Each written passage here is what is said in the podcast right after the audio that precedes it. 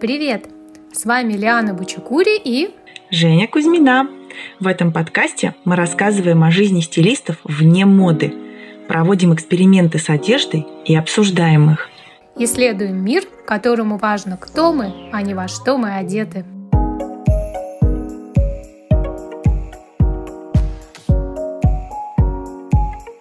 Привет! Привет, привет! Интересно, все вокруг э, говорят только об одном, о выходе новых, новых выпусков, новых серий, э, ремейка сериала «Секс в большом городе». Ты уже успела посмотреть? Ну, я ремейки посмотрела. Ну, в смысле ремейки. А, нет, прямо целиковые серии? Нет, ну, в смысле еще. новые серии. Нет, сами серии я еще не посмотрела, господи. Сколько всего надо посмотреть. Еще их. Вот я только на Гуччи успела сходить, понимаешь, на днях. А тут еще вот сериал, а тут еще чего-нибудь. Нет, не успела, Жень. Слушай, ты представляешь, у меня буквально вся лента, а, я подписана на э, издания на Vogue разных стран, и они все вот регулярно по несколько постов в неделю а, делают об этом сериале, о его съемках, э, выкладывают фотографии, какие-то кадры, какие-то даже коротенькие видео. А, я тоже не успела еще посмотреть. Вот, а сейчас, когда э, фильм вышел в прокат, и многие ходят, и, в общем, такие разные мнения. Я э, даже не уверена, что я хочу сходить, потому что помню, что мне нравился сериал, и те фотографии, картинки, которые я вижу у себя в ленте, э, и те кадры из новых фильмов, которые я вижу, они меня немножко пугают. Ну, чем же? Вот смотри, прошло же, ну сколько, лет 20, наверное, прошло. Не, ну, наверное, лет 20 прошло. А ощущение, что люди не поменялись. То есть мы видим, что они поменялись внешне, и, конечно, там поменялся какой-то событийный ряд, но нам их показывают не поменявшихся. Нам их показывают тех же самых героинь тех же самых нарядах. И у меня, и меня это пугает. То есть я ловлю себя на том, что э, у меня такой огромный внутренний... То есть это, как, знаешь, как призрак. Ты видишь призрака. То есть, знаешь, вот бывает такое, что в памяти э, я где-то иду, и вдруг в толпе мне кажется, что я вижу какого-то знакомого, с которым, например, училась в институте. Но вижу-то я его такого же, как я его помню, то есть там 20-летнего а сейчас-то ему уже гораздо больше. И вот это вот у меня ощущение такого призрака какого-то. И вот здесь у меня тоже точно такое же ощущение. Каких-то мумий, мумий. Ну, по сути, поэтому я боюсь. В этом есть что-то пугающее, какой-то это хоррор. У меня было похожее ощущение, когда я смотрела такие предварительные э, кадры из этого фильма, какие-то фото, которые выкладывались в соцсетях, та же самая Сара Джессика Паркер э, с моменты со съемок выкладывала, и тогда у меня тоже было такое ощущение. Но я подписана на несколько пабликов, посвященных этому фильму. И в целом заметила, что там есть наряды, которые и соответствуют возрасту, и какие-то новые, где-то даже с иронией. Может быть, э, вопрос в том, как это подано в самом фильме. У меня, по крайней мере, мои опасения прошли. Но надо посмотреть, Понимаешь, вот надо посмотреть. Заочно очень сложно, правда, судить.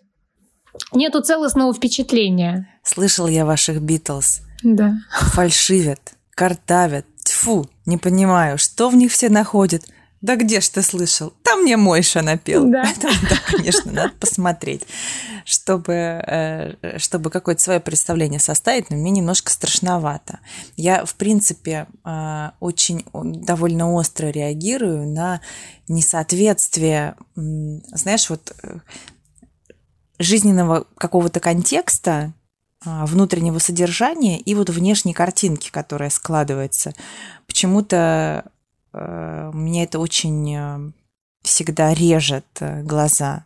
Например, когда, знаешь, в Сталинках, таких шикарных там видовых домах старых с высоченными потолками, там лепнины и колоннами, вдруг делают ремонт хай-тек. И ты такой заходишь, значит, там у тебя шикарные парадные, горные лестницы, значит, там лепнины, сидят львы. И потом ты открываешь дверь квартиры, а там хай-тек. И ты такой, упс. То есть как будто бы человек, ну, не, не в то время, не в том месте, в общем, как, какая-то вот такая нелепица. То есть почему-то очень меня это беспокоит. И э, обращаю внимание, что бывает иногда, что люди подвисают, знаешь, в каком-то в каком-то возрасте застревают, и время идет дальше, а они не идут. Вот. Ну, мы это, кстати, на нашей эстраде такой самой, самой эстрадной эстраде, можем видеть. То есть вот это вот ощущение а, какой-то странной неуместности. Вот даже молодые артисты уже как будто немного подзастрявшие. У меня есть такое чувство. Но я не осуждаю, мне кажется, они имеют право застревать где хотят, мы просто отмечаем это как некий факт. Да, мы, мы, мы просто внешние наблюдатели и замечаем и отмечаем для себя свои реакции. Э, у меня, знаешь, такой интересный был э, э, свой собственный опыт. Я любила всегда и носила, если я носила юбки, то это были только мини-юбки. Я никогда не носила никаких других. И экспериментировать начала уже ну, после 35 точно. И вдруг в какой-то момент, при том, что ну, тело мое не меняется, ну, будем считать, что никогда. Вот я как, школу, как школу закончила, я в, примерно в тех же габаритах существую всю жизнь, плюс-минус. А, но просто в какой-то момент у меня а, появилось ощущение, что а, все, короткая юбка неуместна. Ну, то есть не неуместно, а я прям неуютно себя в ней чувствую. Просто не могу прям одеть. То есть я даже не могу, я могу одеть, но не могу в ней выйти. Я пыталась какие-то объективные причины ну, отметить, но их нет. То есть объективных причин нет, тело не изменилось, оно такое же точно. Но как будто бы что-то перещелкнуло, и я больше не могу одевать короткие юбки. То есть для меня это был какой-то момент вот такого э, возрастного перехода. При том, что я как раз очень а, всегда с большой иронией относилась к вопросам, а могу ли я в, в моем возрасте вот так одеваться? Мне кажется, что одевать надо то, что тебе нравится. И если тебе это нравится, то с огромной долей вероятности ты будешь в этом органичен. А может быть именно потому, что она тебе уже и не нравится. Я не исключаю, что надо признать в какой-то момент, что все-таки а, одежда это и, и про удовольствие, конечно, тоже, но и все равно она остается неким общественным символом. И мини-юбка – это символ сексуальности, сексуальной раскрепощенности некоторого призыва, пусть вот, ну, как бы это ни прозвучало сейчас э, резко, но в этом есть э, э, желание завлекать, привлекать, показывать, демонстрировать. И когда само желание выпадает, мини-юбка выпадает вслед за ним. Но я вижу женщин, которые в возрасте, например, сохраняют такое желание. И я тогда отмечаю, что мини-юбка им, в общем-то, может быть даже и к лицу несмотря на возраст. То есть а, то, чем мы наполняем, та энергетика, которой мы наполняем вещи, она диктует впечатление. Здесь есть хороший пример, например, э, Наталья Водянова, которая, угу. ну, то есть она моя ровесница, и при этом она великолепнейшим образом совершенно смотрится в коротких юбках. Просто потому, что сама профессия и сам контекст съемок, мы же не видим ее в жизни, правильно? Мы же видим ее только на съемках. Сам контекст съемок как раз предполагает вот ту самую ауру легкости, беззаботности, а, от сексуальности, естественно, это часть профессии модели. И это не выглядит неприлично. Любимое слово неприлично. Да. А, но, тем не менее, если обратим взгляд свой на нашу эстраду, которая подзависла каждая в своем то там, на мой взгляд, неприличного полно. То есть неприличное это то, что, что несовершенного в тебе видят другие люди. Я даже сейчас не, не говорю про там какие-то внешние изъяны, которые ты э, пытаешься подчеркивать. То есть для меня это как, знаешь, э, выставление какого-то нижнего белья на всеобщее обозрение. Ну, какая-то очень интимная часть, которую почему-то все видят. Такая интерпретация неприличности. Угу. Для меня не, неприличное это несовпадение. Вот как раз, когда я отмечаю несовпадение внутреннего, внешнего и внешнего-внешнего контура, то есть ситуации, в которой ты находишься. Вот это именно эстетическое несовпадение. Я раньше себя очень ругала и думала, что я превращаюсь в какую-то ханжу, что, может быть, это старость, древность, что я э, замечаю и для себя вдруг м- маркирую что-то как неприличное. Я себя ругала за это. И я очень этого пыталась избежать и сказать себе, нет, нет, нет, нет, нет, нет, надо найти, что, ну, боль в этом человеке, да, вот почему, ну, или какую-то причину, почему заставляет его, э, что заставляет его так-то вот одеваться, не знаю, показывать свои э, соски, демонстрировать э, свои ноги, хотя это вот как как-то неприлично и не к месту. Но потом я поняла, что это слово никак от меня не отвязывается, и я все равно продолжаю внутри себя его произносить, и главное, я продолжаю чувствовать, что здесь между ситуацией и человеком есть какое-то конкретное несовпадение. И для меня оно эстетического характера. Меня это начинает коробить, меня это начинает э, тревожить, и мне хочется эту историю как-то гармонизировать? Ты знаешь, я задавала много раз себе вопрос, а, почему вообще всплывает это слово неприлично, и почему мне есть какое-то дело до того, что ну, человек, грубо говоря, не понимает, да, что он сейчас показывает э, всем окружающим свои несовершенства, отсутствие вкуса, там, понимания Э, места, времени, уместности и так далее. Неважно чего.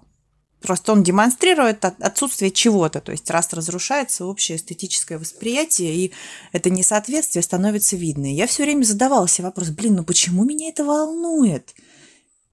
Какой-то неизвестный мне человек. Ну вот так себя ведет. И потом, потом я смогла найти ответ, почему меня это волнует и почему я называю это словом неприлично. Ведь то, что мы видим вокруг, вот эта картинка, людей вокруг, ну вот, она же формирует нас. Она формирует наши вкусы, она формирует тот стиль жизни, она формирует, в конце концов, наше будущее, то, куда мы будем двигаться. И вот за эту картинку мы все вместе, все дружно отвечаем. И чем более гармонична эта картинка, чем более она эстетична, чем более она наполнена, э, чем больше, не знаю, информации для размышления она несет, тем интереснее будет наше будущее. И получается, что когда мы свои несовершенства выставляем на показ, и особенно а, в разрезе новой этики, признаем их право на существование и признаем свое право их показывать, мы как раз совершенно обыдляемся то есть мы говорим, что не надо, мы говорим всем окружающим и в первую очередь самому себе, что не надо стараться, да, что-то изменить в себе, что зачем? Надо просто наслаждаться тем, что есть. То есть фактически мы просто подменяем смыслы. Мы меняем развитие на сиюминутное наслаждение. То есть мы в погоне за удовольствием теряем ну, какую-то очень важную часть своего будущего. А я, мне, мне совершенно не хочется возвращаться в какое-то, а, не знаю, пещерное э, время, хотя и у пещерных людей были свои стандарты красоты, и как раз раньше были очень строгие меры к тем, кто им не соответствует, и эти меры регулировались на государственном уровне. Именно потому, что то, как ты выглядишь, это же образ, он же невероятно насыщен информацией, невероятно, и мы ее считываем все время. Блин, почему нужны, зачем вообще нужны стилисты? Мы с тобой уже сто раз про это говорили. Именно потому, что это ну, невероятно емкая э, штука, которая передает огромное количество информации в пространстве ежесекундно. Да. Мы идем, мы есть, мы как-то выглядим, и мы все вместе это поле формируем. И вот мне просто не, мне не нравится, что это поле формируется э, не, тут, не, не как сказать, из других целей. То есть не из целей стремления к совершенству, стать лучше, да, развиваться, стать лучше. Потому что мир развивается тогда, когда есть такая цель. А сейчас нам как будто говорят, что, слушайте, ну нафига развиваться? Чуваки, зачем развиваться? Все уже хорошо. Вы такие, какие есть, вы уже прекрасны. Просто, чуваки, идите и наслаждайтесь. Ну, Жень, знаешь, это еще почему происходит? это происходит потому, что очень много стресса, э, связанного с поддержанием вот этого уровня красоты. Очень много действий требуется, очень много стресса, поэтому люди, они ну, пытаются, у них включаются эти защитные механизмы, они пытаются себя немножко отделить от этого и сказать, что есть и другой способ жизни, э, жизни и они этот способ пробуют наглядно. К какому они выводу придут, мы увидим позже. Но сейчас, да, это выглядит как такое вот бросание вызова э, всем этим действиям, многочисленным нас уверяли, что это все нужно, это все нужно, это все нужно, это все нужно. И в итоге у тебя список дел такой по заботе о себе э, бесконечный из 100 пунктов. Ты встал с утра, и вот ты должен два часа сначала о себе заботиться. И это трудно. И э, вообще жизнь, она с точки зрения физики, это бесконечная энтропия. Она все время стремится к такому разрушению, саморазрушению. Мы это видим в природе. А, все это как бы чуть-чуть возрождается, и потом энтропия наступает, и медленное угасание, разрушение и так далее. И э, жизнь — это, в общем-то, такая борьба с энтропией бесконечная. Вот когда ты, как человек, осознаешь, что все равно все разрушится, ты немножко впадаешь в некоторую такую депрессию, что ли. И ты уже сейчас готов отпустить это, ну, разрушится, ну и хрен с ним, да, значит, уже можно и ничего и не делать по этому поводу. И вот мотивировать себя что-то делать, вот мотивировать, понимаешь? Я, я знаю, я понимаю твою точку зрения, зачем нужно что-то делать. Да, это будет красиво, ты видишь в этом стремление к лучшему. Но когда ты знаешь, что это стремление к лучшему все равно закончится, тебе нужна здесь и сейчас эта мотивация для того, чтобы это все продолжать чтобы все это делать. Вот мотивации ну, сильно может не хватать людям. Понимание, зачем же все-таки это делать. Что это за улучшение? Какой смысл в этом улучшении себя? А какой смысл э, в следовании энтропии? Получается, что все рождается для того, чтобы умереть, и нет смысла вообще трепыхаться. Ну, в принципе, никакого смысла нет. И смысл возникает только тогда, когда ты вдруг открываешь, что в твоей жизни есть какая-то цель. И ты начинаешь к этой цели стремиться. Как правило, для того, чтобы достичь этой цели, ты должен постараться. Я сейчас не говорю о э, заботе о внешности. Мы же с тобой не говорим, ну, то есть изначально-то начали не про какие-то стандарты, а которые мы уже обсуждали, они могут быть и не наши, они могут быть навязаны или им соответствие. Это не про стандарты, а про именно, ты правильно сказала, хорошее слово, соответствие. Когда ты все размерен э, тому состоянию, в котором ты находишься, и внешне это тоже отражается. И нет никакого э, диссонанса между тем, кто ты есть, тем, где ты есть, тем, когда ты есть, и тем, как ты при этом выглядишь. И когда у тебя есть какая-то цель, ты, ну, то есть, раз она, раз она не реализована, правильно, значит, тебе нужно туда стремиться. Она любая цель предполагает развитие. Абсолютно здесь с тобой согласна. Но здесь также я вижу, знаешь, такую эм, наметку на две разные философии. А, одна вот направленная на цель, такая западная философия, и другая философия восточная, назовем ее так, эм, в которой предполагается, что ты не цель себе ставишь, а ты вдруг открываешь нечто в себе, прислушиваясь к себе, ты открываешь, что радость жизни возможна без вообще каких-либо дополнительных усилий, стремлений и так далее. И она действительно возможна. Это можно почувствовать, что действительно может быть радостным без того, чтобы всегда куда-то стремиться. Но в контексте, например, вот этой целеполагания, западного целеполагания, а, тогда можно принять такую модель. Вот мне сейчас в голову она пришла. Если ты вдруг находишь какую-то цель жизненную, то ты также вот подобно природному циклу, ты в какой-то момент возрождаешься ради этой цели. Любая цель заканчивается. Но на моменте ее достижения да, ты собираешь все свои э, силы, ты концентрируешься, ты раскрываешься, ты, подобно, не знаю, цветку, почки, там, дереву, природному явлению, ты э, в этот момент, ну, по-настоящему живешь, ты становишься наиболее витальным вот в момент этого достижения. И это как бы цикл такой потом все равно тебя надолго не хватит, но ты снова возродишься к новой цели. И если принять эту цикличность, то есть если не думать, что о, все, оно закончилось, конец, никогда больше, ну, это навсегда. А если понять, что это цикличность, которая повторяется, и зернышко вырастает, умирает, вырастает, умирает, вырастает, умирает, то ты просто живешь, э, принимаешь внутри себя этот цикл, живешь и не паришься по этому поводу. Тебе радостно проживать эти циклы. Вот. Что? Я думаю теперь. Конечно, но так ни, никакого противоречия не вижу. Более того, э, то, что ты называешь э, восточной философией, когда ты можешь открыть для себя радость бытия без необходимости стремиться к внешним материальным целям, она не открывается на ровном месте, ведь правда? Ну, конечно. Но для этого не требуется красиво одеваться. А я сейчас, кстати, не говорю про... Мы слово «красиво» Тут вообще оно лишнее в этом контексте.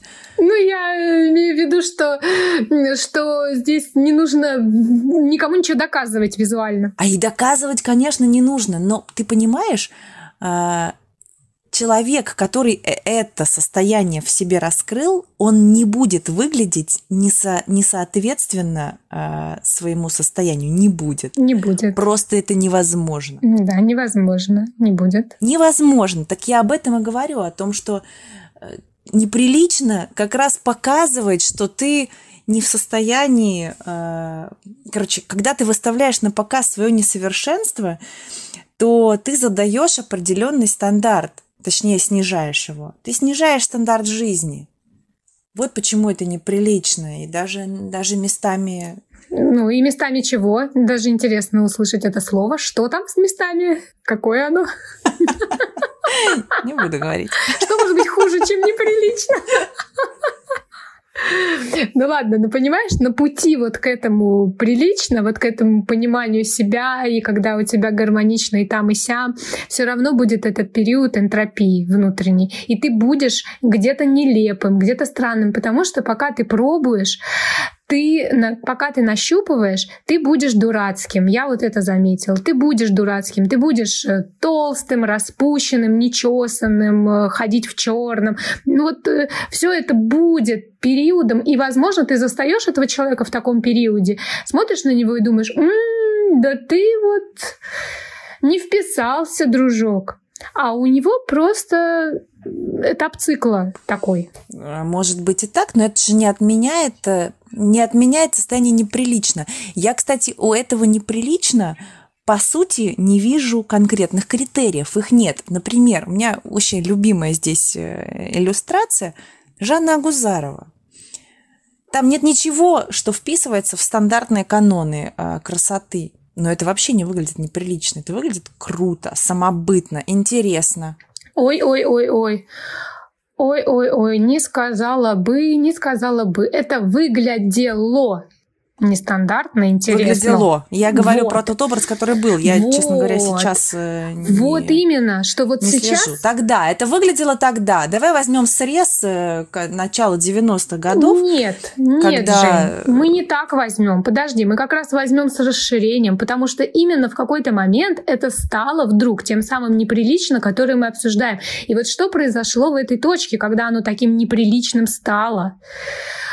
А стало оно неприличным, на мой взгляд, в тот момент, когда она стала это состояние не развивать, а удерживать.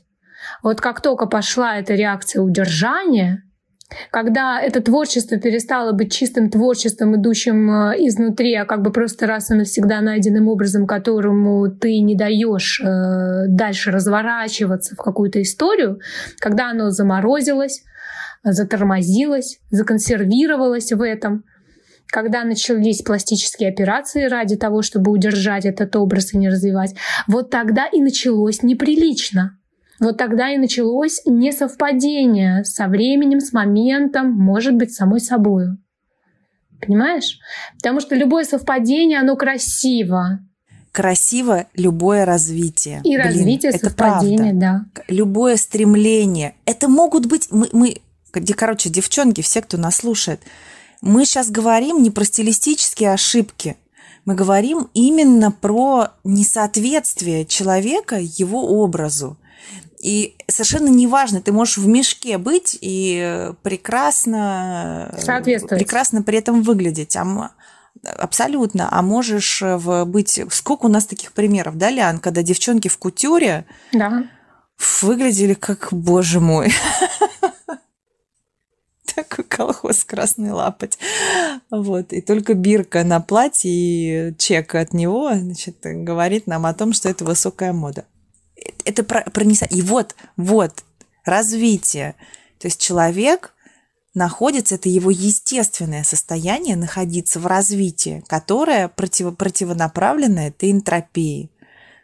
По сути, ладно, я сейчас вообще буду углубляться в какую-то философию дурацкую любое развитие. Это может быть личностное развитие, личностное, внутреннее, не обязательно какое-то профессиональное, там, это вообще не важно какое. Личностное, когда ты сегодня не такой, как вчера. И вот, вот что меня пугает в, этом, в, в этой Саре Джессики Паркер, в этой Кэрри Брэдшоу, потому что она сегодня, я вижу на фотографиях, это замороженная Жанна Гузарова. То есть это я такая же, как вчера, но просто прошло 20 лет. Понимаешь? Вот это меня пугает. Вот в этом я вижу неприлично. Но только здесь я сделаю маленькую пометку, что Сара в этом не виновата. Сара не виновата. Там работают э, все-таки э, стилисты. Нет, конечно. Здесь я про Кэрри Брэдшоу говорю, да, действительно, это я, это моя ошибка. Я говорю про героиню, конечно, да. Вот. И вот это вот свое отсутствие развития показывать неприлично, потому что зачем оно нужно? Зачем нужно? Тогда нет смысла ни в чем. Если э, отсутствие развития э, как, как тренд победит, и большинство людей начнут ему следовать, все, мир саморазрушится. А мы периодически будем это наблюдать, это никуда не денется, Жень, потому что маркетинг. Вот пока маркетологи... Да мы уже это наблюдаем, Лиан. О чем мы с тобой говорим? Мы уже это наблюдаем. Пока маркетологи правят миром а, будет такая история, потому что э, фильм э, «Секс в большом городе» — это исключительно маркетинговая тема. Они поймали волну когда-то, и они пытаются эту волну повторить, как будто бы ничего не изменилось. И я тебе хочу сказать, что на 90% публики это сработает. Это сработает, к сожалению. Мы это увидим, что это сработает. Почему? Потому что сейчас действительно отсутствие развития – это тренд. Это правда, это тренд. Что отличает, почему какие-то произведения искусства, почему какие-то фильмы считаются шедеврами, кстати, вне зависимости от кассы, надо признаться. Потому что существует авторское кино, и там масса шедевров, и оно никогда не будет э, массовым. А что отличает? Вот это вот вектор. Есть этот вектор развития или нет? Вот ты э, поймал там однажды, возьмем ту же там, допустим, если ты поешь, то ты пишешь песни, ты пишешь песни из глубины, ты не знаешь, почему ты их пишешь такими. Это вообще все не популярно, и никто так не делает, но ты почему-то считаешь, что это нужно делать так. И э, антураж ты этот, этим песням а, придумываешь э, соответственный. И вдруг оказывается, что это вау, потому что этот вектор оказывается близким многим людям. Но время-то идет, время идет, вектор меняется, люди меняются, все окружение меняется, а ты не меняешься, потому что ты уже за застыл. Это как это хай-тек в сталинском, э, в сталинском ампире. Время поменялось, а место, то есть у тебя время, место должно быть какое-то соответствие. Мне очень, кстати, нравится смотреть, как э, скандинавы, о которых мы с тобой сегодня уже говорили. Э, за кадром. За кадром, правда. За э, кадром, да. Как, как скандинавы обыгрывают вот такой вот эм, классицизм в интерьере. Они же шикарно это делают. Совершенно уместно, при этом современно.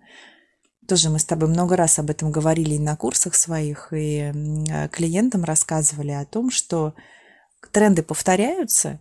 Мы же увидим, что тренды повторяются. Спустя 20-30 лет э, восходит новый виток, и тот же самый тренд вдруг становится популярным. Но он все равно не тот же самый, правда?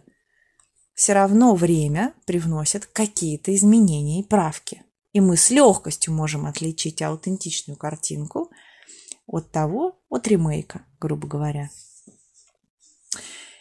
Вот это вот оно, то есть когда мы не застываем, когда мы идем вперед. А если мы застыли в каком-то образе, в каком-то чувстве, в каком-то времени, в каком-то моменте, в как... то потом это становится неприличным. Фу. Так что все, короче, девчонки, слушайте нас, выкидывайте срочно мини-юбки – нет, нет, ну, ну ты что говоришь-то, господи. Нет, без нас ничего не выкидывайте.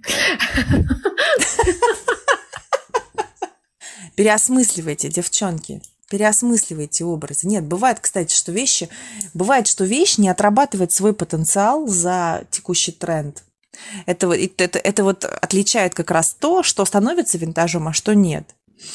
В большинстве вещей очень маленькое э, время жизни, срок жизни очень маленький. Они, в них не заложено вот этой глубины, они сиюминутные.